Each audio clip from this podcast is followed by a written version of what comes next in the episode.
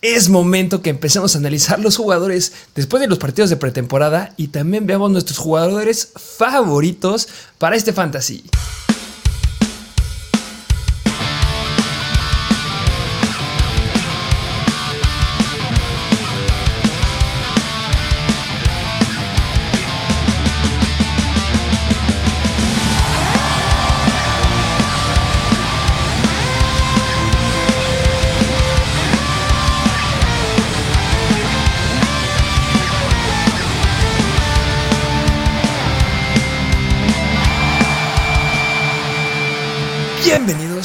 Episodio de Mr. Fantasy Football. Bien lo dijiste, ya estamos en la pretemporada y llegó el momento de hablar de nuestros jugadores favoritos, que yo creo que a lo mejor y muchos de ustedes quieren escuchar, que son jugadores que yo la verdad no puedo terminar un draft sin haber agarrado, yo creo que está muy difícil haber agarrado a todos, pero al menos a dos de los que me gustan no puedo acabar un draft sin ellos. Justo lo acabas de decir, yo igual me le he pasado cada vez que tengo un draft buscar, aunque sea, aunque tengas a uno, de verdad te da la felicidad. Tu, pick favorito siempre va a ser uno de estos jugadores. Obviamente tienen que ser jugadores no solamente porque te gusten en la vida real. O sea, creo que de mi equipo que le voy en la vida real no tengo ninguno que sea mis favoritos. Yo creo que también es igual tu caso. Pero simplemente son jugadores que tienen algo, tienen algo que los hace que puedan ser explosivos. Obviamente hay unos que son sleepers, hay unos que están rankeados. Estos no entran en esas categorías. Puede haber jugadores que se están llevando en la segunda ronda o jugadores que están llevando a mediados del draft o jugadores que ni siquiera están agarrando. Intentamos meterle un poquito de todo. No sé cuáles sean los tuyos, este, pero los míos me gustan. Yo, veo mucho potencial. Sí, sí, sí. Yo también, como bien lo dijiste, varios están en los sleepers, varios están rankeados, pero pues a pesar de eso son jugadores que pues sí, nos encantan, son running backs, son quarterbacks, son wide receivers, ya lo verán ahorita, pero como bien lo dijiste, hay que mencionar unas cuantas cosas de la pretemporada, ¿no? Uh, va, me parece, vamos a hablar un poquito de los juegos de pretemporada que... Obviamente saben que en fantasy los jugadores suben, los jugadores bajan y ya hemos tenido unos preámbulos en pretemporada que no es lo mismo un partido de pretemporada y de temporada regular, pero sí nos va dando una idea de qué calidad van a tener, cómo los van a empezar a usar, qué es lo que van diciendo los coaches. O sea, hay que ver muchas cosas de pretemporada y ya brincaron muchos nombres. Unos se cayeron, uno de los nombres que se está cayendo, que es el de Isaiah Spiller, que eso me, duele, me duele que Isaiah Spiller vaya para abajo, estuvo lastimado, hacia hasta atrás de este Joshua Kelly, y no, eso no me, no me está gustando mucho, esperemos que mejore su potencial, ya lo abordaremos en otros episodios, pero ¿qué jugador te le has echado el ojo ahí en, en pretemporada que consideras que ha subido? Híjole, yo creo que uno en específico que yo la verdad sí consideré en meterlo en mis jugadores favoritos, pero no lo puse porque me gustan otros más.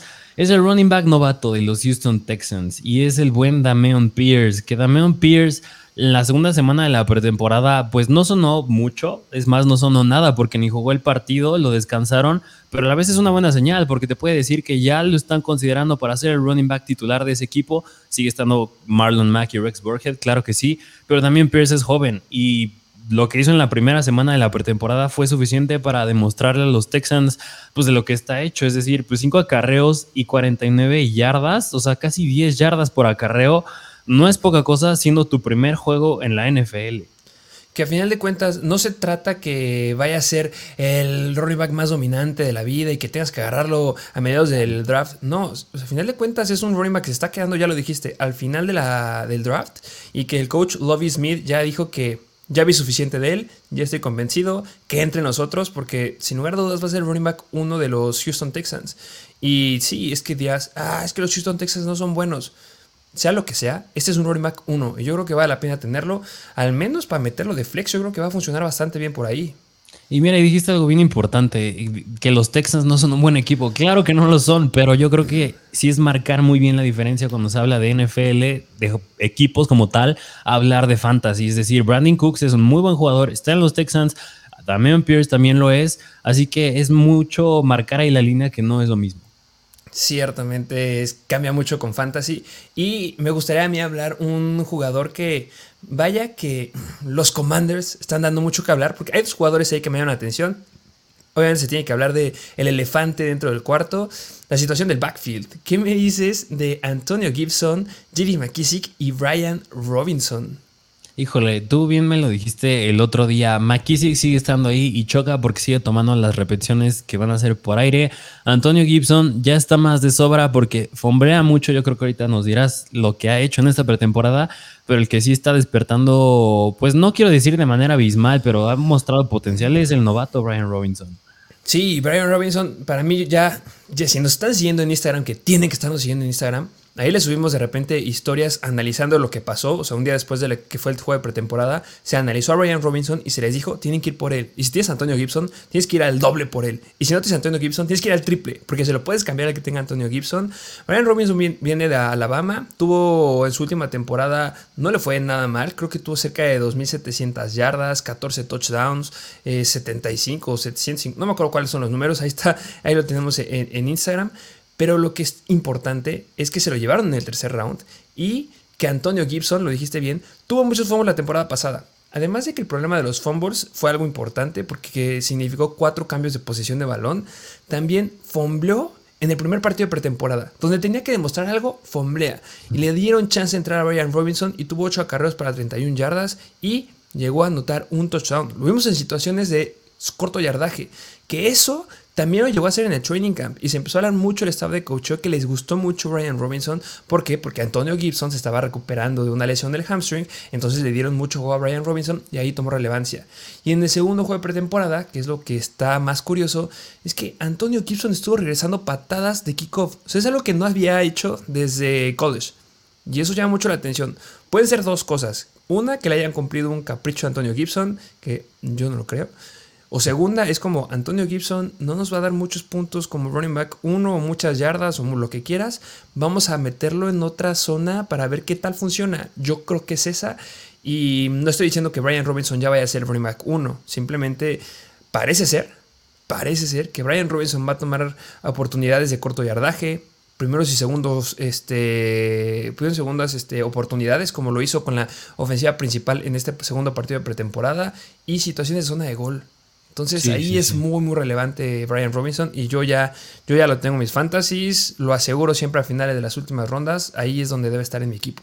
Y mira, yo creo que muchos a lo mejor y ya cuando inicie la temporada van a, van a decirnos, ah, ya ven, ¿para qué lo agarré? No está haciendo nada. Y yo creo que Brian Robinson es un jugador con el que ser paciente. Hay jugadores con los que tienes que ser paciente, esperar a que se desarrollen un poquito y ya avanzando en las semanas va a empezar a tomar relevancia poco a poco. Yo creo que es lo que puede pasar con Brian Robinson. Y es una moneda de cambio. O sea, al final de cuentas necesitas tener una buena moneda de cambio para dársela al que tenga Antonio Gibson. Y le metes ahí un trade para quitarle a alguien más y mejorar a tu equipo. Eso se trata fantasy. A final de cuentas son sleepers que despiertan. Y también me gusta Jahan Dodson. Jahan Dodson, igual de los Commanders, que ya está tomando su papel principal como wide receiver 2. Eso es lo que yo he visto. Yo creo que va a ser Trey McLaren de un lado y Jahan Dodson del otro lado. Y tiene mucho potencial. Es un wide receiver agarrado en el primer round. Es muy bueno. Ya hubo muy buenas noticias de él en el training camp. Y sí, será Carson Wentz que ya llegará su momento en que hará un clásico Carson Wentz, lo terminarán, terminarán sentando y entrarán los otros corebacks que están detrás de, detrás de, él. Y me gusta porque le pueden dar mucho más potencial a Jahan Dodson. Es un wide receiver que nadie está agarrando y va a ser relevante al menos como un flex en la temporada. Sí, sí, sí, justamente. Y otro jugador que a mí me gustaría mencionar, igual hablando de wide receivers, yo creo que este jugador, ah, si le has puesto atención a la pretemporada, has de querer saber la opinión que tenemos sobre él y es de los Green Bay Packers y ya sabrás de quién estoy hablando, y es el buen de Romeo Dobbs. Romeo Dobbs, ay, yo creo que a lo mejor opiniones divididas tenemos. ¿Tú qué opinas de Romeo Dobbs? A ver. Mm, bueno, yo creo que Romeo, Romeo Dobbs él sí es un volado, volado, volado, porque pues, es un novato. En la semana 1 de la pretemporada, si no me recuerdo, tuvo su touchdown de más de 50 yardas. En la semana 2, 3 recepciones, 24 yardas, otro touchdown. Es decir, le está yendo muy bien. Está, no creo que pinte para ser el wide receiver titular en ese equipo. Yo creo que ese puesto bien es para Allen Lazard, que de todas maneras no creo que haga algo importante Lazard. pero Romeo Dobbs al ser un wide receiver novato que está tomando, está haciendo bien las cosas, podría llegar a ser un sleeper, pero súper profundo. Yo creo que, o sea, yo mil veces prefiero más un Brian Robinson, un Jahan Dodson, un Damian Pierce. Pero pues vale la pena hablar de Romeo Dobbs. ¿Tú qué opinión tienes de él? Eh, lo mismo, yo creo que se está sobrevalorando mucho Eh, el ADP subió de una forma extraordinaria después de lo que ha pasado en la, segunda, en la segunda semana de pretemporada. Recordemos que no fue con Aaron Rodgers, fue con Jordan Love. Punto importante. Y lo que ha hecho muy bien en el training camp ha sido en parte también con Jordan Love y también ha tenido jugadas buenas y jugadas malas con este Aaron Rodgers. Hubo un momento en la pretemporada que, bueno, no, hace una semana Aaron Rodgers juntó a todos sus wide receivers y les dijo, los rookies tienen que pulirse porque están en un equipo elite y si no dan el ancho, pues básicamente no los va a lanzar. Y además de eso, Aaron Rodgers no es un coreback que se caracterice por lanzarle a sus rookies. Tú me dirás, Davante Adams, que ha sido el más explosivo en los últimos años. Sí, pero fue muy mal en su primera temporada. Hasta su segundo año fue que Aaron Rodgers ya le empezó a lanzar. Entonces, tengan mucho cuidado con los novatos. En Romeo Dobbs y este Watson. Sí, sí. Yo tendría mis reservas. Yo creo que van a estar ahí los, los veteranos. Va a estar Randall Cobb, va a estar Sammy Watkins y va a estar Allen Lazard, que a lo mejor el potencial no es muy, muy alto, pero veo muy difícil que o Chris Watson o que Romeo Dobbs sean relevantes este año en Fantasy. Yo creo que ese es un jugador del que a lo mejor y yo me alejaré un poquito. Sí, sí, sí. Y también yo creo que considerar que, aunque no es wide receiver, pues está Aaron Jones, que pues Aaron Jones también comanda, bueno, demanda muchos targets, así que pues no está de más mencionarlo, pero merecía la pena hablar de Romeo Dobbs. Sí, ya, ya no, nos lo habían pedido. Y también me gustaría hablar de una situación que pasó no con novatos, sino que los Las Vegas Raiders soltaron ya a Kenjan Drake. Ah, sí. Ya dejaron ir a Kenjan Drake y nos llegaron preguntas de, oigan, ¿qué va a pasar ahí en ese backfield? Se sabe que nosotros no somos como que muy estamos, no tenemos el favoritismo que muchos tienen hacia Josh Jacobs. Yo creo que la salida de Kenjan Drake no cambia para nada la situación de Josh Jacobs. Josh Jacobs está en un equipo en donde le van a bajar mucho las oportunidades comparado a temporada pasada, simplemente porque llega Davante Adams y llega un esquema ofensivo diferente con este McDaniels. La, el esquema ofensivo que tiene McDaniels, recordemos lo que hacían los Patriots con Damian Harris, con James White, bueno, la última temporada. Y aquí en, el backfield de los Raiders está Josh Jacobs, está Samir White, está Amir Abdullah y está Brandon Bolden. El que va a estar compitiendo con Josh Jacobs es Samir White. Y el que iba a estar compitiendo antes que sacaran a Kenyan Drake, no era Kenyan Drake, era Samir White. Entonces la situación sigue igual con Josh Jacobs. Los que van a estar en el ataque aéreo va a ser Amir Abdullah y Brandon Bolden. Y la verdad yo sigo sin caer en ese grupo de personas que están súper hypeadas con Josh Jacobs. No sé tú cómo lo consideres. Yo tendría mis reservas. Yo creo que se está yendo, está yendo en el ADP 41. Está llegando en la zona de muerte de los running backs que les hemos dicho que tengan mucho cuidado.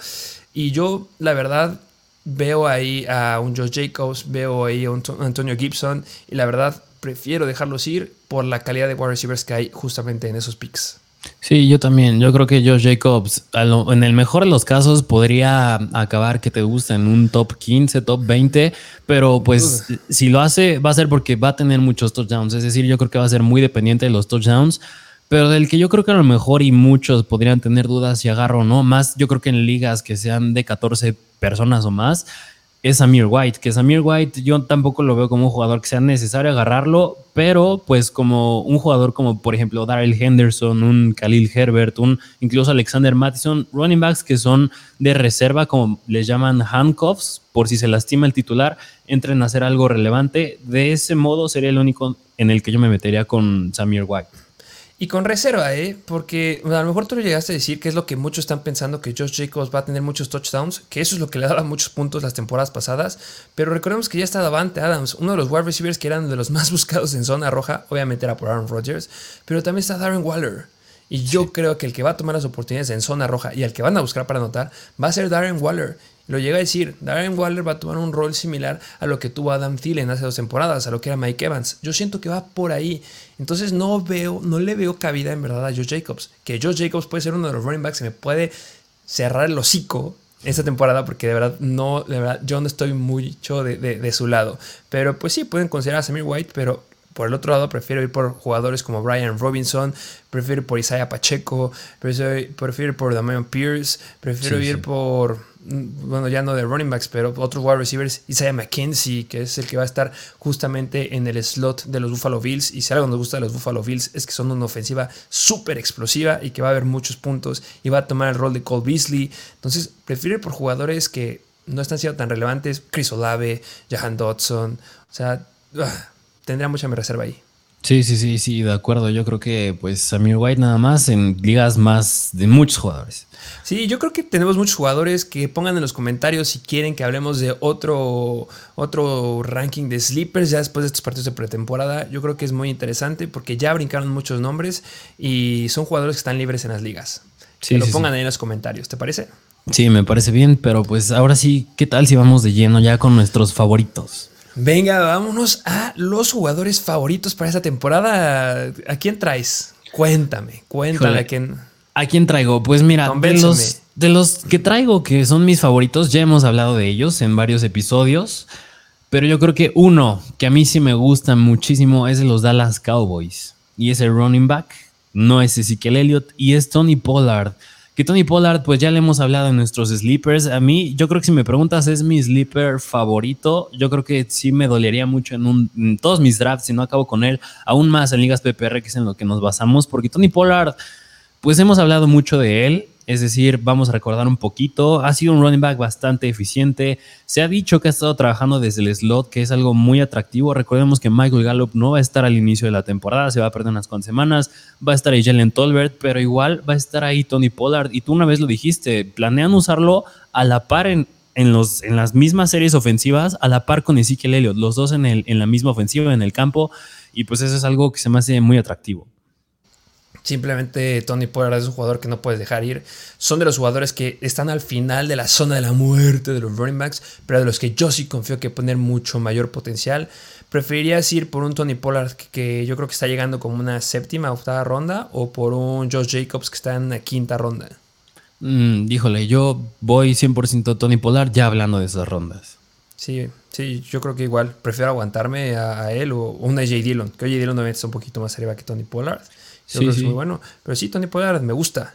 Y, y bien lo dijiste, yo creo que tanto AJ Dillon como Tony Pollard, y, no sé si me atrevo a decir a Melvin Gordon, que no tanto, pero más, en más específico estos dos, Tony Pollard y AJ Dillon, son running backs que no son titulares, son la banca de los que están enfrente de ellos, es decir, Ezekiel Elliott y Aaron Jones, pero son de banca que van a hacer cosas relevantes, incluso como tu flex pueden ser bastante sólidos. No son backups como Alexander Mattison.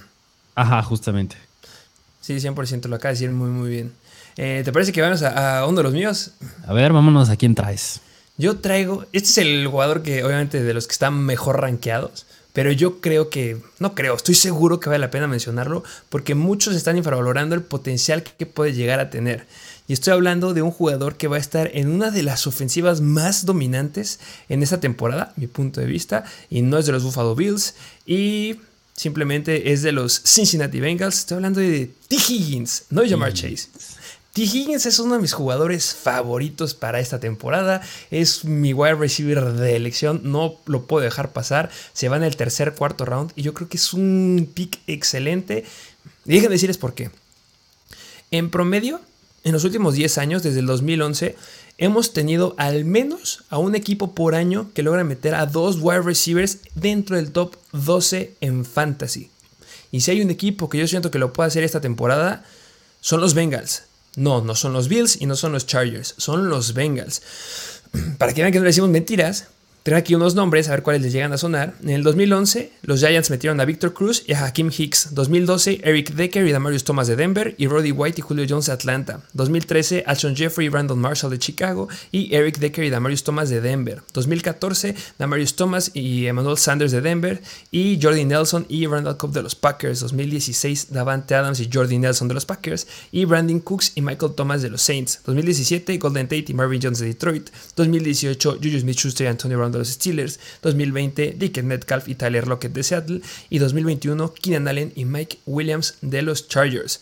Me salté algunos años porque hubo, por ejemplo, en el 2009 no hubo, 2019 no hubo, 2015, pero hubo, hubo años en los que hubo doble o sea, podría ser que este año también llegue a caer, porque mi otro wide receiver que me gusta también podría entrar aquí.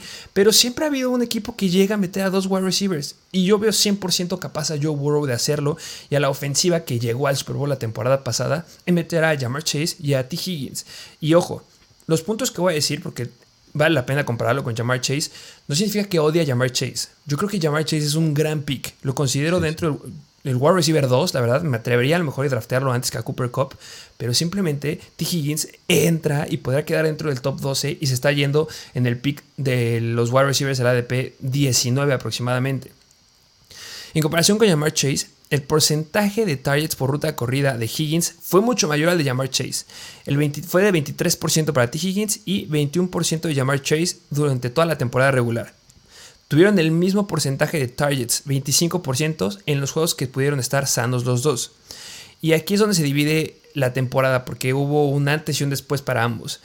En la primera mitad fue mucho mejor Chase que T. Higgins, pero en la segunda mitad fue mucho mejor T. Higgins que Jamar Chase. Porque de la semana 1 a la 8 eh, promedió 12.7 puntos por partido, ojo porque se perdió dos partidos, y Jamar Chase promedió 20 puntos por partido. Y en esas semanas Jamar Chase superó 6 veces a T. Higgins, y Higgins solamente lo superó dos veces. Pero la semana 9 a la 17, ambos promediaron 17.8 por partido, pero, y es un punto bien importante que tú llegaste a decir en el ranking de wide receivers del 1 al 10, que tienen que ir a verlo, porque hay muchos otros puntos de los que les voy a decir yo. Este Jamar Chase tuvo un juego de 55 puntos y eso hizo que elevara muchísimo su promedio. Y en esas semanas, es decir, de la 9 a la 17, T. Higgins superó a Jamar Chase 5 veces. Y Jamar Chase solamente pudo superar a T. Higgins en 3 ocasiones. Higgins fue el wide receiver 9 en fantasy y Chase fue el wide receiver número 10 de la semana 9 a la 17. Lo repito, no estoy diciendo que T. Higgins pueda llegar a superar a Jamar Chase. A lo mejor, hay una posibilidad también, pero no creo que vaya a suceder, este, la verdad. Pero simplemente los dos son muy muy buenos. No podemos dejar pasar a T. Higgins. El favoritismo está con Jamar Chase. Y lo que me encanta, y también lo tuyo lo llegaste a decir, tiene el séptimo calendario más sencillo para wide receivers. Y simplemente me encanta tenerlo en mi equipo. Porque justamente ya es de los picks que tiene que irle mejor sí o sí de donde se está yendo. Yo lo he agarrado en el cuarto round y se me hace fenomenal. O agarrarlo en el tercer round, yo creo que es muy, muy valioso. Después de que se van todos los wide receivers dentro del top 10, se me hace gran, gran, un gran pick. Me encanta. Sí, sí, sí. Y bien lo dijiste. Yo creo que hablando de estos Cincinnati Bengals, a diferencia de la temporada pasada, pues ya llegaron al Super Bowl. Joe Burrow ya pasó su año de que se estaba recuperando del torneo y él va a lanzar más. Esta ofensa yo creo que va a ser muchísimo más explosiva al año pasado. Y yo creo que si podemos ver el escenario que puede tomar tanto Jamar Chase como T. Higgins, yo creo que pues Jamar Chase es el receptor de jugadas grandes, a lo mejor y incluso de touchdowns, pero yo creo que ahí también puede entrar T. Higgins. Pero en los tercer downs, cuando quieres ir por algo seguro, la principal cobertura la va a tener llamar Chase. Y T. Higgins va a estar con el segundo corner. Pues en tercer downs, vete con T. Higgins, es súper seguro. Y ya tuvo la confianza de Joe Burrow de lanzarle mucho a T. Higgins y le contestó bien. Y T. Higgins viene dando su tercera temporada. No es que sea un viejo. Y fue muy bueno en college también. Entonces, a mí me gusta mucho T. Higgins. Yo creo que va a dar una gran temporada. Y no se van a arrepentir de agarrarlo. Sí, sí, sí, para nada, yo concuerdo. Pero bueno, yo ¿qué te parece si nos vamos a otro jugador favorito mío que les traigo, que es igual un wide receiver y es la nueva adquisición de Los Ángeles Rams. Y es Allen Robinson, que de igual forma que Tony Pollard, lo metimos en los sleepers. Y igual está en el rankeado del 11 a 20, los mejores receptores. Y Allen Robinson, pues dentro de las cosas que mencionamos a destacar, yo creo que una es que llega con un mejor coreback a los que había tenido en toda su carrera. Yo creo que Matthew Stafford es muchísimo mejor a Mitch Trubisky, a Andy Dalton, a Nick Foles, etcétera, etcétera. Y además, Allen Robinson llega a un equipo en el que él ya no es el wide receiver principal, es decir, ya no es el mejor en su equipo. Ya está ahí Cooper Cup. Y Cooper Cup, si me preguntas, yo creo que va a tener la mayor atención de las defensas. Y vas a dejar a Allen Robinson uno a uno con un corner que bien puede ser el segundo mejor corner de la defensiva. Y Allen Robinson yo creo que se puede aprovechar muy bien de eso. Mira, hablando un poquito nada más recordando de los números que habíamos mencionado cuando hablamos de él en los, en los sleepers, acabó había acabado como wide receiver 1 en el 2019 y 2020. Ya recordamos el 2021 porque pues con Justin Fields no hizo mucho y además tuvo temporadas consecutivas con al menos 151 targets y 1557 yardas. Es decir, son números de un wide receiver 1, o sea, es buenísimo y yo creo que tú bien lo dijiste, un coreback que sí puede alimentar muchos, bien lo es Joe Burrow. Hay otro coreback que me gusta que vamos a mencionar más adelante, pero otro coreback que también lo hace capaz de alimentar incluso hasta tres wide receivers es Matthew Stafford. ¿Y por qué? Porque está en los Rams. Y yo creo que Allen Robinson bien puede llegar a tomar el rol que tenía Odell Beckham acabando la temporada pasada. Sí, justo. Allen Robinson ya ha quedado dentro del top 10. Lo hizo, no recuerdo si lo llegó a hacer cuando estaba con Jacksonville, luego estuvo con Chicago y lo llegó a hacer muy bien en ciertas semanas. Y esta es una gran, gran temporada para lograrlo. Y ahí está la, la clave, que muchos de esos jugadores que son nuestros favoritos es porque no son los principales en su equipo. Y entra lo mismo con que lo que acabamos de decir con T. Higgins. La cobertura principal a tener Cooper Cup, el mejor wide receiver de la temporada pasada. Es irreal Cooper Cup. Y tienes que cubrirlo. Y Allen Robinson es irreal. La temporada pasada en el Fantasy era de sus jugadores favoritos porque atléticamente es muy bueno y en habilidad es excelente. Y al fin, y, al final ya logra tener un coreback que le va a poder alimentar y le va a poder dar el potencial que, que, promete. A mí me encanta Allen Robinson. Y yo creo que este está mucho más infravalorado que T. Higgins, por ejemplo. Sí, sí. Y, mira, yo creo que a lo mejor y es debatible, pero incluso hay un escenario en el que a lo mejor y Allen Robinson podría llegar a acabar con más touchdowns que Cooper Cup. No lo sé. ¿Por qué? Porque el año pasado los Rams fueron el equipo que más lanzó dentro de la yarda 10, es decir, buscaban muchos touchdowns por aire. ¿Quién se quedaba con la mayoría de ellos? Cooper Cup. Pero pues yo creo que Odell Beckham no estuvo toda la temporada pasada y antes de que llegara Odell Beckham pues Robert Woods no estaba a la par de Cooper Cup. Yo creo que este año al menos ya le ponen un, un wide receiver igual de talentoso a Cooper Cup que es Allen Robinson. Así que yo creo que puede haber un escenario que acabe con más touchdowns que Cup. Claro que sí. Está difícil también. Sí, lo mismo que yo dije. Puede ser que T. Higgins pueda llegar a rebasar a llamar Chase esta temporada. Claro que está el escenario. No quitamos el dedo del renglón. Difícil. Pero igual Allen Robinson podría quedarse con más touchdowns. No creo que en yardas ni en targets pero 100 touchdowns y eso le va a dar grandes números. Y ahí podría ser otro equipo que quede dentro del top 12. O sea, eso no estoy diciendo que los Cincinnati Bengals se vayan a quedar 100%. Yo he puesto 90% de que sí son los Bengals. Pero hay equipos muy, muy fuertes que tienen grandes wide receivers y los Rams son unos. Sí, justamente. Pero bueno, pues eso fue Allen Robinson. ¿A quién más nos traes tú? Yo quiero cambiar, ya no quiero hablar de, de wide receiver. Me voy a guardar mi otro wide receiver y me voy al área de corredores. Y aquí estuvo difícil, sí voy a mentir, porque hay muchos corredores que me gustan. La temporada pasada saben que mi corredor favorito fue de los Bengals, Joe Mixon, y le fue muy bien, acabó excelente. Esta temporada me hubiera gustado decir que también es Joe Mixon, pero al final de cuentas es un running back que está ahí en el primer round. Y me quise ir un poquito más hacia atrás. Y me quise ir con un running back que es un poquito más controvertido y que hay mucha incertidumbre. Y al momento de analizarlo, vaya que sus números impresionan. Y estoy hablando de que elegí como mi jugador favorito, mi running back favorito, porque nada, traigo un running back, al señor novato Breeze Hall. Ok. Traigo a Breeze Hall como mi jugador favorito. ¿Cómo es? Que bien nos han criticado mucho en TikTok, que yo creo que nos vayan a en TikTok, que le pusimos que pues es un perfil bastante similar a Derrick Henry y muchos dicen, ay, ¿cómo crees? Como que Derrick Henry, pero ¿tú qué nos puedes decir de eso? Justo, en TikTok nos han, este es el que más nos han peleado, ¿cómo? Si ni siquiera está en el depth chart, primero está Michael Carter, ¿cómo ni siquiera lo van a meter? Ustedes son los únicos que lo dicen. Wait, yo creo y sigo diciendo que es el nuevo Derrick Henry. Ahorita les voy a decir los números y les voy a decir la razón por qué. ya lo analizamos, o sea, ya lo vimos en el episodio de running backs del top 11 al 20. Ya hablamos mucho de Breeze Hall. No vale la pena que les repita todo lo que les dije. O sea, si quieren saber más o menos lo que podemos esperar de él, los números que tuvieron todos los running backs la temporada pasada, cuáles fueron sus estadísticas específicas en Iowa State, vayan a ver el video. Hay mucha información ahí. Les traigo otra información extra para acabar con eso que se está diciendo. y lo más importante es hablar de su atletismo. Se mencionó un poco en el episodio de la, del 11 al 20 de running backs, pero vamos a ser enfáticos aquí. Y vamos con estadísticas. Ya no solamente es como que, ah, es que yo lo veo. No, no estadísticas. Y vamos con estadísticas oficiales. Vamos con las estadísticas de Next Gen Stats, que son oficiales del NFL.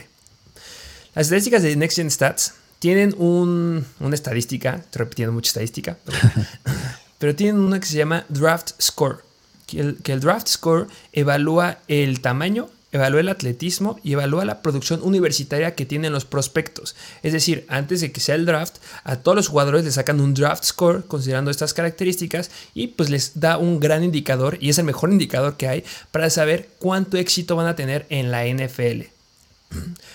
Brees Hall recibió un draft score general ¿De cuánto crees? Del, 1 al, al, 99 que puede ser, ¿cuánto crees que le dieron a Brees Hall? 80, 85. 99. O sea, de que ya. máximo. De que si ya no había más. Solamente hubo otro jugador que, considerando todas estas características, le dieron el, draft score de 99 y fue el centro Tyler Linderbaum. Pero esa es otra situación. El siguiente running back que estuvo detrás de él en el draft score fue Kenneth Walker. Y Kenneth Walker tuvo 20 puntos menos que él. Ojo ahí. Y desde 2003, solamente 5 running backs han tenido ese draft score. Solamente 5 running backs de las clases del draft han tenido un draft score de 99.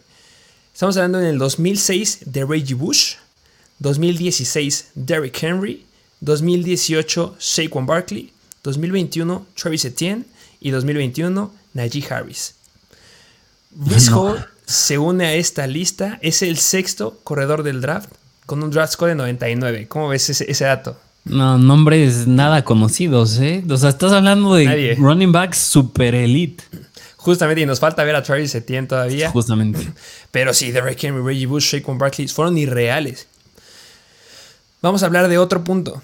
Los analistas de Next Gen Stats, normalmente por año, desde el 2021, han mencionado a siete jugadores que no pueden dejar pasar los equipos. Que estos son sí o sí porque van a ser elites y van a ser muy buenos eh, durante la temporada. Entre los que mencionaron en el 2020 estuvo Justin Herbert, que fue el jugador novato ofensivo del año. Y de los defensivos fue Chase Young, que fue el jugador defensivo novato del año. Y en el 2021 uno fue Jamar Chase, que fue el jugador novato ofensivo del año. Que obviamente me dirán, es que esos eran los tops, sí. Pero también en el 2021 dijeron a Micah Parsons, que fue el pick número 12, y fue el jugador novato defensivo del año. También llegaron a decir a Totago Bailoa, a Kadiro Stoney, pero son jugadores que tuvieron lesiones y que pues no ha sido muy comparable y no pudimos ver su verdadero potencial en su primer año. Que ojo con Kadiro Stoney nos sigue gustando. Pero ese es otro tema. En este año eligieron de los siete a cuatro ofensivos. Y de los cuatro ofensivos, tres son linieros. Y el único corredor es Breeze Hall. De los siete seleccionados es Breeze Hall, que es el corredor. Está Evan Neal, que es tackle ofensivo, está Tyler Linderbaum, que es el centro, y también está Ike Iquonu, que es el tackle ofensivo también. Y de los defensivos eligieron a Kayvon Thibodeaux, que se lastimó, eso me duele, ya lo quería ver ahí con los Giants, a Sos Garner y también al segundo pick, Aidan Hutchinson. Entonces ya hemos visto que desde que hacen esta estadística han quedado como jugadores novatos de su año y el único jugador que podría tener un potencial real, que me encantaría que el jugador novato ofensivo del año lo ganara un gordito, pero es muy difícil, es Brice Hall, por sus estadísticas. Sí, sí. Y no se acaba ahí, no se acaba ahí. Hay otra estadística, que es la cantidad de yardas por jugada en college. Todo esto es de college, no puedo comparar con la NFL porque nada que ver. Esta estadística destaca la producción universitaria de un jugador en relación con la ofensiva de su equipo. Es decir, podemos individualizar al jugador independientemente si es una ofensiva muy explosiva o es mala. Y se ha visto que esta estadística tiene una fuerte correlación con el éxito que tienen en la NFL. Y desde el 2015 solo ha habido 6 running backs que han quedado con una, un promedio de cantidad de yardas por jugada, un promedio mayor a 1.85 yardas. Solamente 6. Y los nombres son Todd Gurley, Christian McCaffrey, Dalvin Cook, Leonard Fournette, Saquon Barkley, Jonathan Taylor y el siguiente es Brice Hall.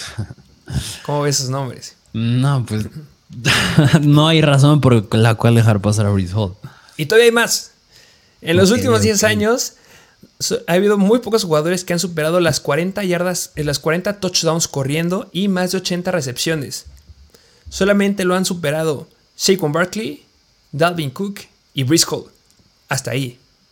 Y en los últimos 10 años, los jugadores que han tenido más de 50 touchdowns corriendo, con más de 4.500 yardas por tierra, son Jay Ayaji, Jonathan Taylor y Brice Hall.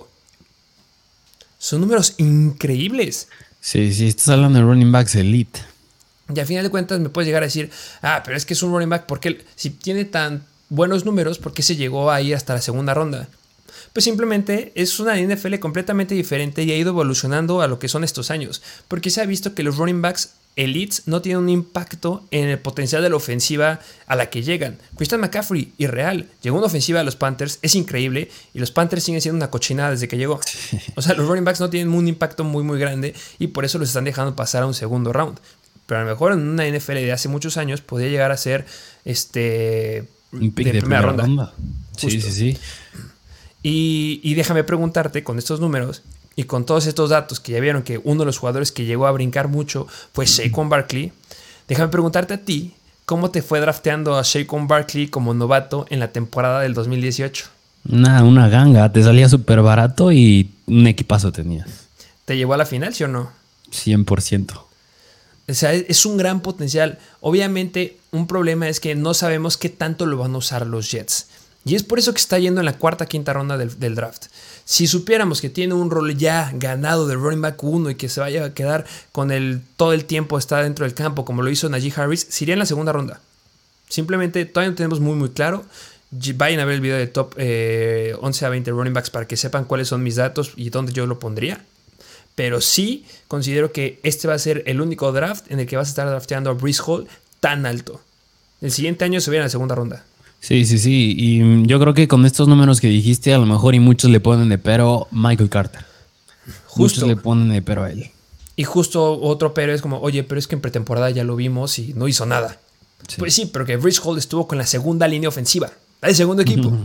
Entonces consideren que los Jets ya tienen a la, de acuerdo a Pro Football Focus, tienen a la treceava mejor línea ofensiva de la NFL, lo que se me hace bastante, bastante bueno.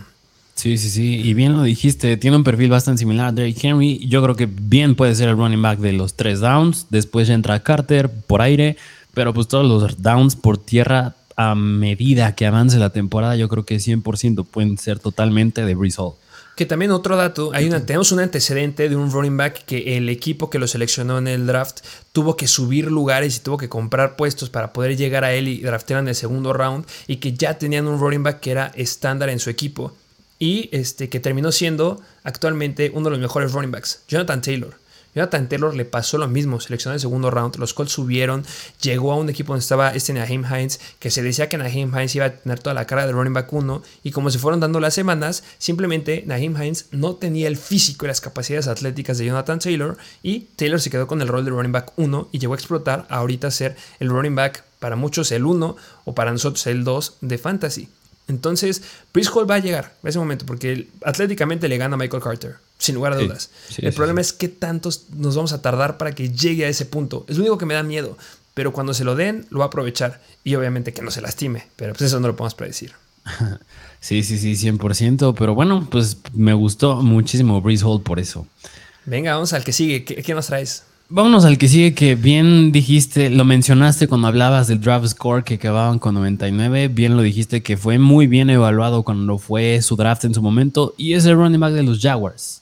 De los Jaguars y es Travis Etienne, que igual hemos subido TikToks de, sobre él, que muchos han criticado de que sí, pero los Jaguars no son un buen equipo. El equipo es de 11 jugadores, no nada más él. Le tiran mucha tierra, sigue estando James Robinson, no me gusta, se ha lesionado. Es decir, tiene muchos peros Travis Etienne. Pero yo creo que al precio en el que te llega Travis Etienne, que si no mal recuerdo puede ser una que cuarta ronda, quinta Cuarta, por ahí. quinta. Sí, por Ahí te llegue por ahí. De creo- cuarta. Sí, sí, sí. Yo creo que es un, es un buen precio agarrar a Travis Etienne en esas rondas en comparación a un K-Makers, por ejemplo. ¿Por qué? Porque a pesar de que tiene, yo creo que tiene cierto, a lo mejor tú ahí sabes más, cierto riesgo de relesión, yo creo que es un jugador que presenta muchísimo upside. Presenta muchísimo upside en una ofensa en la que llega Doc Peterson como nuevo head coach. Le gusta mucho el RPO y es con lo que era eficiente tanto Trevor Lawrence como Travis Etienne en Clemson. Y ahí es donde se caracteriza a Travis Etienne, que es por aire. Que, que- ajá, tienes algo que, que mencionar. Sí, que justo es, está. Travis Etienne se ve en la zona de la muerte de los running backs. Ahí Sí. se está yendo, junto a Brees Hall. Y ya les dijimos, en, vayan a ver también el episodio de estrategias para Fantasy. Justamente en el momento en que llegas a la zona de la muerte de running backs, la historia nos ha demostrado que si algún running back tienes que jalar, es a los novatos. Y está Sí. Brees Hall y Travis Etienne, que se considera novato porque no lo hemos visto la temporada pasada. Pero al final de cuentas tiene muy buenas estadísticas. Se lo llevaron en el primer round. Y ya lo dijiste, tiene mucho potencial porque ya llega a una ofensiva donde lo conocen y un esquema que él conoce. Que no muchos running backs llegan a eso. Sí, sí, sí. Y hablando de esta, de esta zona que bien dijiste, que es los running backs, la zona de la muerte, vale más la pena ir por running backs que son novatos, que todavía no vemos todo el potencial que tienen y que te pueden dar ese upside enorme y que bien Travis Etienne te puede dar un upside de un running back 2 a lo mejor y alto podría llegar a ser, medio te lo podría llegar a dar Travis Etienne en comparación, por ejemplo, un yo sé que está más abajo, pero un Josh Jacobs que ya es veterano en la NFL, un Clyde Arcelor que está en un backfield que pues ya no presenta mucho upside, está Isaiah Pacheco, pero Travis Etienne sí te lo presenta. Que es justamente la pregunta que muchos están haciendo. O sea, ¿agarro a, Etienne o agarro a Josh Jacobs? ¿Agarro a Etienne o agarro a Montgomery? ¿Agarro a Etienne o agarro a un K-Makers? Yo me voy por Etienne. Sí, sí, sí, por 100%. O sea, presenta muchísimo upside y yo creo que aunque en esta pretemporada, en las Mm, bueno, vamos dos semanas, pero los Jaguars ya llevan tres partidos considerando el Salón de la Fama, pero pues ni jugó. Considerando los dos partidos de pretemporada, Troy Setien, aunque no ha tenido un promedio de yardas por acarreo bastante elevado, si no mal recuerdo está en las 2. y cacho, 3.6. Tú lo ves jugar y es un jugador bastante elusivo, bastante ágil. Y tú dijiste verlo. Y tú dijiste algo muy importante con Brice Hall. Ha estado jugando con la segunda línea ofensiva, es decir, tampoco están todos los titulares de los Jaguars adentro. Y Travis Etienne, a pesar de eso, se ha visto, a mi punto de vista, bastante bien. Incluso ya han dicho que podría iniciar la semana 1 por delante de James Robinson. Que es seguro. Ese se me hace igual que el drama que traían los Panthers de, hoy sí, Sam Darnold, ay sí, Baker Mayfield, van a competir los dos. Sabemos que era Baker Mayfield y ya lo dijeron oficial. Siento que va a ser la misma novela. No, es que puede ser Jim Robinson, puede ser Etienne. A ver, tienes a un Travis Etienne que es, si Brice Hall es el nuevo Derrick Henry, Travis Etienne es el nuevo Alvin Camara. Sí, si, viste, si lo viste en pretemporada, ahí estaba. Era Alvin Camara. Sí. Sí, sí, sí, 100%. Yo creo que Travis Etienne a lo mejor y pues también podría llegar a ser una ganga que la agarres en la cuarta, quinta ronda. Y si lo agarras, pues como bien ya lo dijimos, tanto Reese Hall como él te presentan yo creo que pisos de running backs 2 y upside de ser running backs 2 altos, a lo mejor ir rascándole al running back 1. 100% pueden llegar a tener ese potencial y es lo más alto que vas a agarrar a Travis Etienne en el futuro. Que, que sí, tuvo la lesión de Liz Frank en el pie no tenemos estadísticas sólidas para saber si empeoran o mejoran. La diferencia del torn ACL, la diferencia de la lesión del, tendón de Aquiles. Esa o te puede ir muy bien o te puede ir muy mal. Pero Troy Etienne es muy joven y la verdad se vio muy muy bien en pretemporada. Yo no, no me arriesgaría tanto, no me iría con tanto miedo a agarrarlo. Y ¿sabes qué me daría más miedo? Shaquan Barkley. Sí, más riesgo que ya tuvo su temporada pasada un poquito bien de su torn ACL, pero tuvo tensión, una lesión igual en el, en el tobillo, recuerdo esa bolota que tuvo. A lo mejor Shaquon Barkley se va en la segunda ronda, que me llegó a pasar, justamente era como, puedo agarrar a Shaquon Barkley o mejor me voy por algo más seguro. Y dependiendo de cuál sea tu equipo, es como, mi running back uno quiere algo que sea seguridad. Y con Travis Etienne, a pesar de la lesión, sí tiene seguridad. O mira, no... No te vayas tampoco tan lejos con ¿Con ¿Qué me dices? ¿Un Travis Etienne, un K-Makers? Ah, bueno, sí. Si nos vamos un poquito más atrás a lo que agarran a Travis Etienne, K-Makers me da mucho más miedo que este Travis Etienne. Y están más, más similares, ¿no? En el ADP. Sí, claro. Sí, sí, sí. Pero era como. Mi ejemplo era si vas a agarrar a Shaquon Barkley o te aguantas y agarras un wide receiver sólido y ya te ah, aguantas para tener a un Travis Etienne. O sea, hay muchas combinaciones. Yo creo que Travis Etienne es una gran, gran opción comparado a los running backs que le están rodeando. Sí, sí, 100%. Pero bueno, pues ese fue Travis Etienne. ¿A quién más nos traes tú de jugadores favoritos? Vámonos con uno que ya se sabe. El siguiente ya saben. Ya saben cuál es mi jugador que sigue porque he hablado muy bien de él. Siempre les he dicho, cuando puedan encontrarlo, agárrenlo, porque va a ser explosivo. Yo estoy hablando de otra de las mejores ofensivas, si no es que la mejor ofensiva que va, vamos a tener en esta temporada, que seguramente va a llegar al Super Bowl, y es de los Buffalo Bills, y no es Stephon Diggs, es Gabriel Davis. Sí, el buen Gabriel Davis, que se vio muy bien, si no me recuerdo, en la segunda o primera semana de la pretemporada. Segunda, segundo partido de la pretemporada que jugó Josh Allen directo a touchdown. Sí. Cuatro o cinco jugadas se tardó. Está cañón. sí, sí, sí, sí. Esa ofensiva, que también de esa ofensiva tenemos que hablar. ¿Qué está pasando con ese backfield? Zach Moss corriendo en el segundo partido de pretemporada. Ya me está dando mucho miedo este James Cook, pero lo dejaremos para otro episodio. Hablemos de Gabriel Davis, porque tienen que agarrarlo sí o sí. Él va a acabar arriba de donde se está yendo en el ADP. Lo están agarrando hasta el séptimo round. Se hace muy, muy alto. Yo lo intento buscar en el sexto. Yo creo que vale 100% un pick en el sexto. Pero hablemos de la situación que pasa en los Bills. Ya no está Emmanuel Sanders y ya no está Cole Beasley. Emmanuel Sanders el año pasado tuvo 114 targets y Cole Beasley tuvo 84 targets. Quedan 198 targets disponibles. Y uno va a ser para este Mackenzie, Isaiah Mackenzie, que va a estar en el slot. Pero Gabriel Davis va a estar del otro lado y va a tomar el rol de wide receiver 2. Y pasa lo mismo que hemos hablado con Jamar Chase y con T. Higgins. Y lo mismo que tú llegaste a comentar de que le quitan mucha atención a los wide receiver 2 porque tienen un Cooper Cup de wide receiver 1. Y eso es lo que hace Gabriel Davis. Y Gabriel Davis, a diferencia de, de muchos otros jugadores, es que los Bills ya han demostrado que confían en él. Ya le han dado un rol importante. Además, que no gastaron nada de capital en agarrar un nuevo wide receiver. Sí, está, puede ser que agarren a Odell Beckham. No lo sé, no me interesa. Odell Beckham, no lo agarren. Puede llegar a jugar hasta noviembre. No vale la pena. Pero confían en él los Buffalo Bills. En las primeras ocho semanas, vamos a ir como en porcentaje de snaps que estuvieron adentro para que vean cómo fue evolucionando Gabriel Davis la temporada pasada. En las primeras ocho semanas, en las primeras ocho semanas, Emmanuel Sanders estuvo en el 83.5% de los snaps, incluyendo tres juegos del 90%. O sea, no salía del campo. Y Gabriel Davis estuvo solamente 35%. Y a partir de la semana 9, Emmanuel Sanders tuvo un promedio de 60% de los snaps y Gabriel Davis lo superó con 66%. En cuatro juegos sin Emmanuel Sanders, Gabriel Davis estuvo al 87.7% de snaps adentro del campo. Increíble. Y en playoffs, que con Gabriel Davis vale mucho la pena hablar de playoffs, Emmanuel Sanders y Gabriel Davis estuvieron sanos, a diferencia de muchos partidos de la temporada regular. Y Emmanuel Sanders, sano, solamente jugó el 36% de los snaps y Gabriel Davis 77%. Y Gabriel Davis fue dominante. Y no me lo puede negar nadie. Porque ¿qué me puedes decir del partido en contra de Kansas City?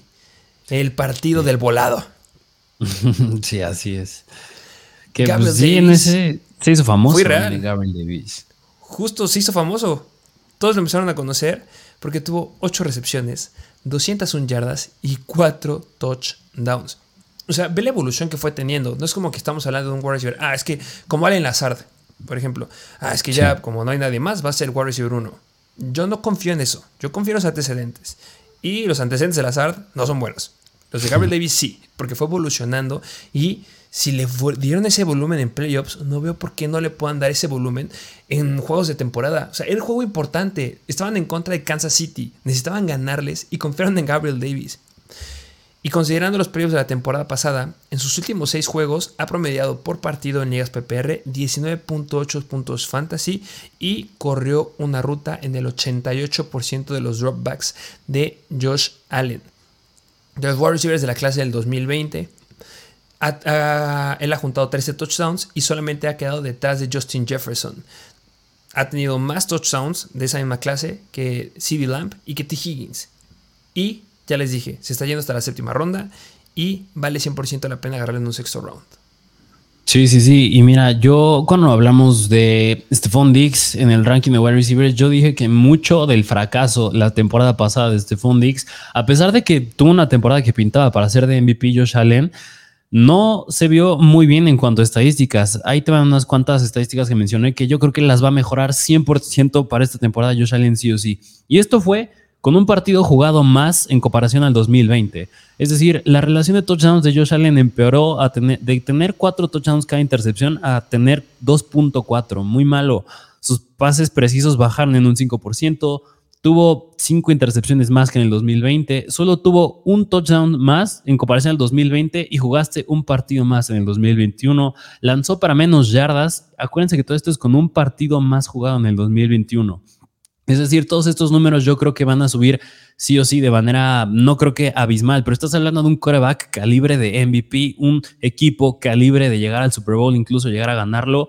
Y pues sí, como bien dijiste, aunque yo creo que llega a estar ahí Jamison Crowder, Isaiah McKenzie y el mismo Stephon Diggs, yo creo que Gabriel Davis no pinta nada mal para demandar targets que lo van a hacer bastante relevante en fantasy.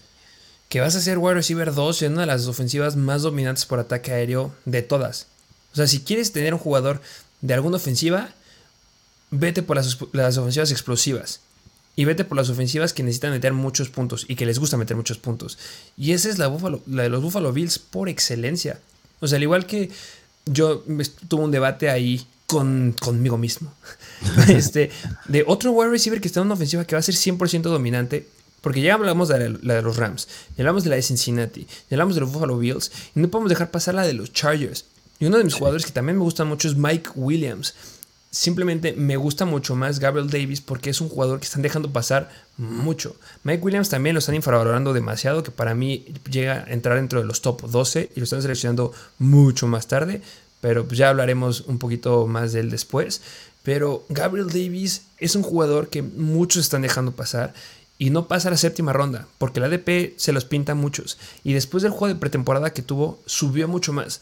Yo creo que estamos todavía en un punto en que puedes tener un wide receiver 2 con upside en la sexta, séptima ronda, es increíble. Sí, sí, sí, yo concuerdo contigo. Pues vamos al siguiente. Vámonos al siguiente, que ya vamos a cambiar un poquito de posición. Y otro jugador que me encanta es en la posición de quarterback. Y ahora es hablando de los Denver Broncos. Y es Russell Wilson, que yo creo que si hay un quarterback que, que me gusta, yo creo que tú traes otro por ahí que también me encanta pero si sí hay uno que sí me gusta, es Russell Wilson. Y otra vez, yo creo que por el... Mr. Unlimited.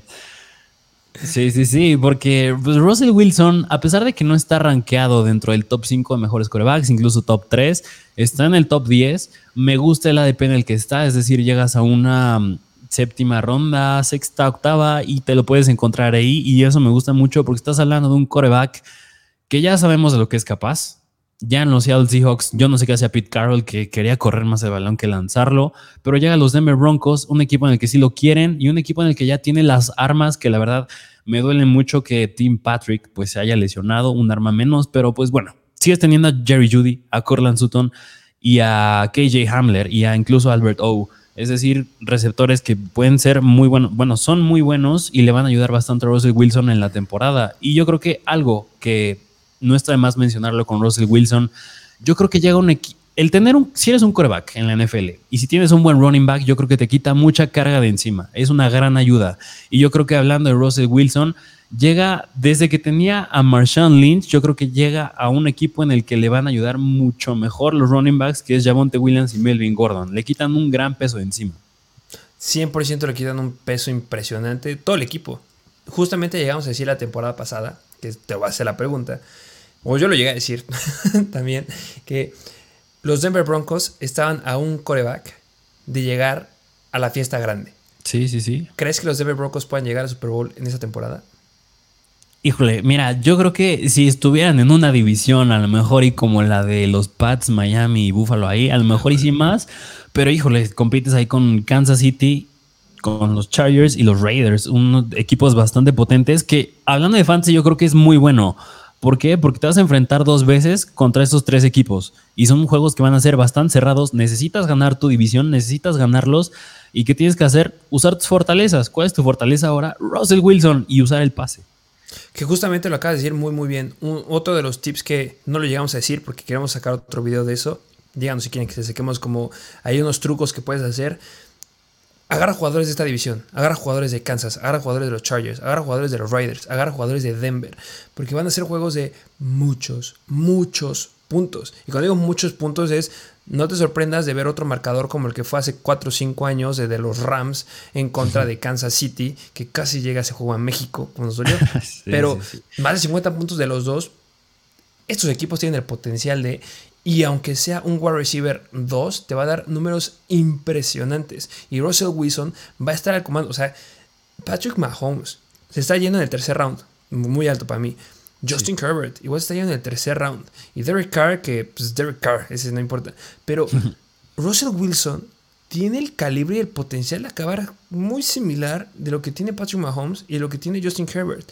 Y a diferencia de Patrick Mahomes, él no perdió ningún arma fuerte. O sea, sigue teniendo a Sutton, que nos encanta mucho Dan Sutton como wide receiver 1, sigue teniendo a Jerry Judy, sigue teniendo a Alberto, tiene a dos running backs increíbles, cosa que no tiene Patrick Mahomes, tiene a Kelsey. Bye. O sea, vean el potencial que hay aquí, vale la pena mucho agarrarlo, nada más tampoco lo sobrevaloren. Sí, sí, y, mira, yo creo que también sí son a lo mejor nuevos en fantasy, o si te basas en lo que hicieron en años pasados, sus estadísticas para ver cómo los drafteas este año, yo creo que con Russell Wilson no vale mucho la pena ver lo que hizo la temporada pasada, porque si no mal recuerdas, se lesionó el dedo y nunca se había perdido un juego en, la, en su vida, y la temporada pasada fue la primera vez que se perdió juegos, y pues fue en la mano que lanzaba, no podía agarrar bien el, balón, tomó tiempo para recuperarse, Pete Carroll hacía una cochinada coachando, así que yo creo que no vale mucho la pena ver lo que hizo el año pasado, pero yo creo que con Russell es más lo que promete, porque ya hemos ya ganó el Super Bowl una vez, ya vimos lo que es capaz. O sea, hoy traes un chance que lo puede volver a hacer. Sí, simplemente agarren a... Unlimited.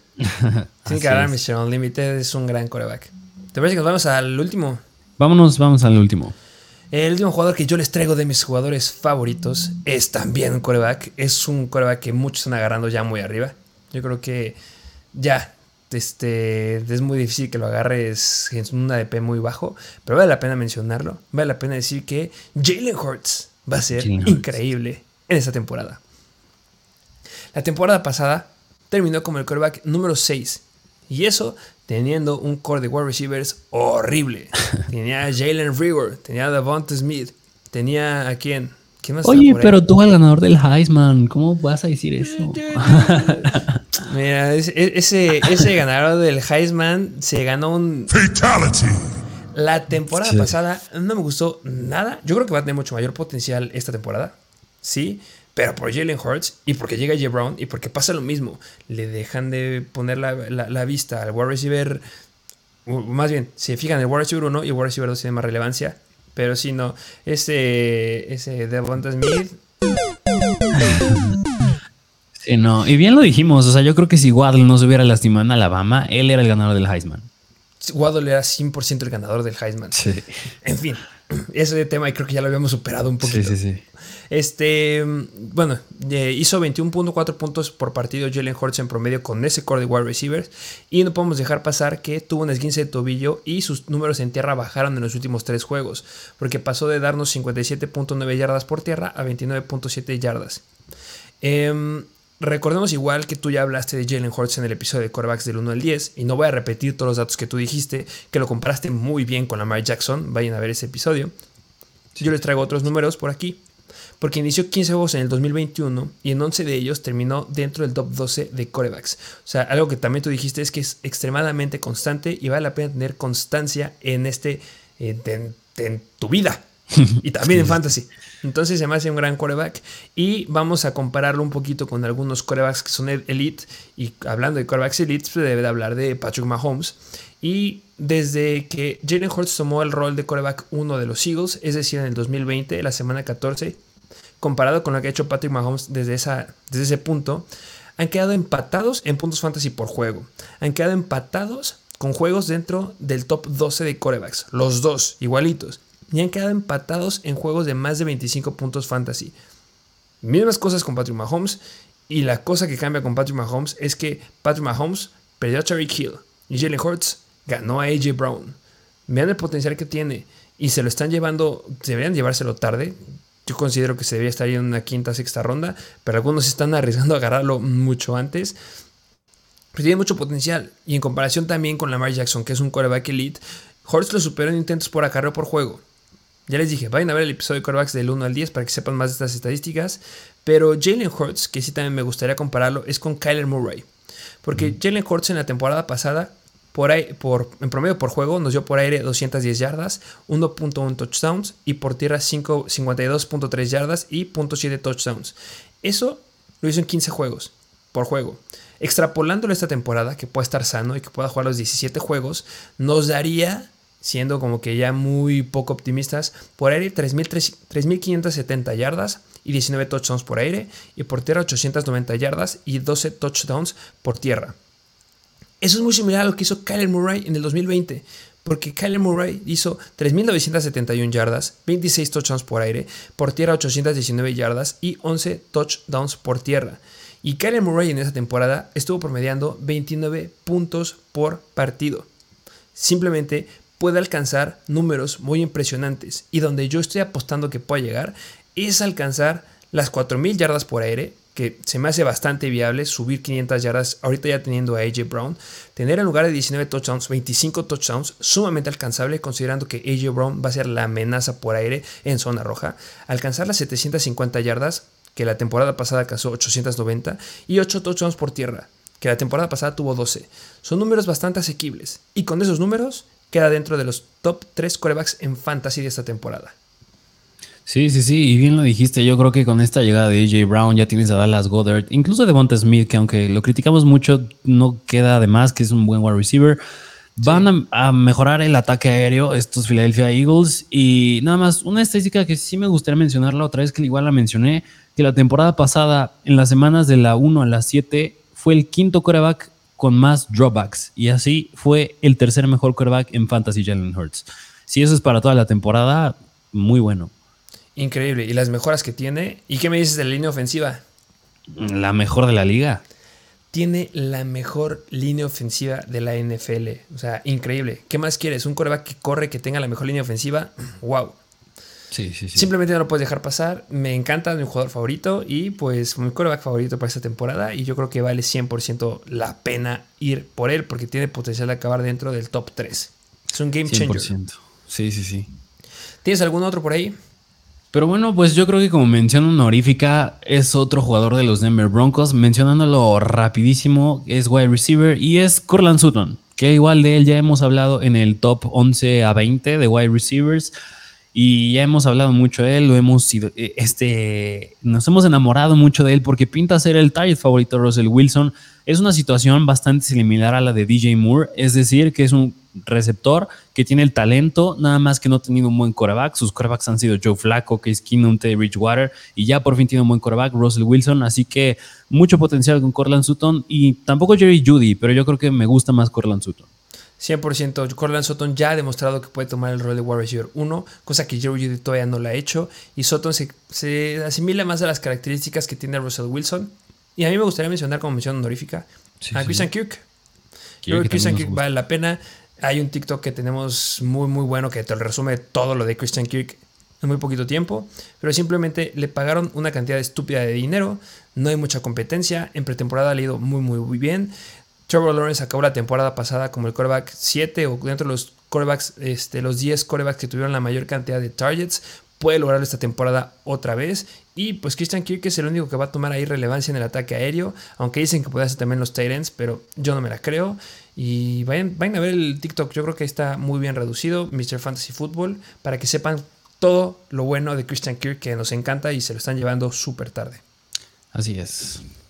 Pues bueno, ¿te parece que hagamos un recap? Sí, sí, sí, un recap de los jugadores que mencionamos. Este, ¿te parece si yo menciono los míos y ahorita mencionas los tuyos?